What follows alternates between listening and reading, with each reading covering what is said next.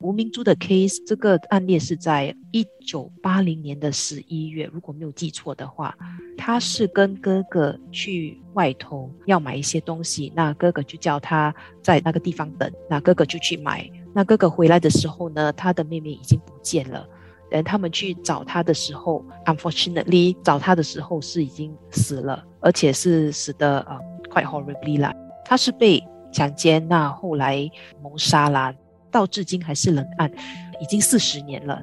我是可以 imagine 啊，那个时候他的父母是多么的心痛，因为我有看到那个 newspaper article，他的爸爸是抱着女儿的 lifeless body 抱着哭的。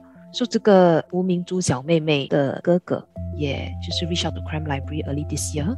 那我们自己也有去探访吴明珠的父母，现在已经老了，高龄八十多岁。他们也是谈到自己的女儿小小年纪遇害的事情，很心痛，也是讲到好像可能是已经哭到没有眼泪的那种，就看了真的很心痛。生活加热点，罪案图书馆成立二十一年至今，帮过无数位求助者，但也因为能力和资源有限，没有办法帮到更多的人。面对这样的情形，两位义工作何感想呢？现在图书馆就有五百多个成功例子，当然我们手头上还有千多种啊，失望肯定还是会有的哦。但但是我们就是告诉我们自己说，要是我们失望，那那那些人不是更加失望？那些寻亲的人不是更加失望，对不对？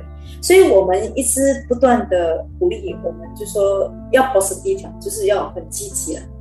啊，只要我们还活着，我们有这个力气哈，我们就不要放弃。因为我们也希望给那些寻亲的人哦有一个希望，我们会不断的 update 他们，所以我只能跟讲说，我们尽我们的所能去帮助找这些人，所以我我就觉得说，能够做到这事情也是积福嘛，对吧？生活加热点，我是倒有 receive 一些 inquiry 说，哎，为什么你要继续做？为什么你会花这时间去做？你做了，然后到底对你有什么好处？这样的疑问啦。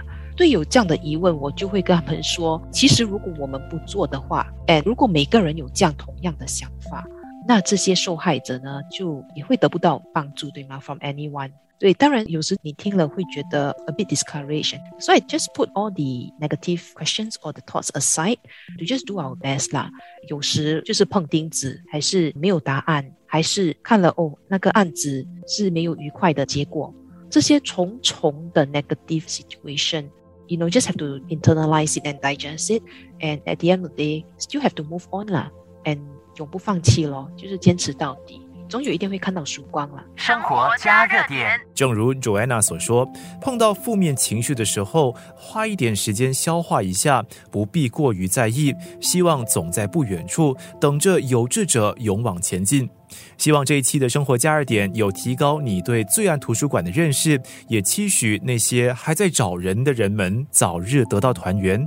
那些依然活在罪案阴影当中的受害人，终究能获得正义和慰藉。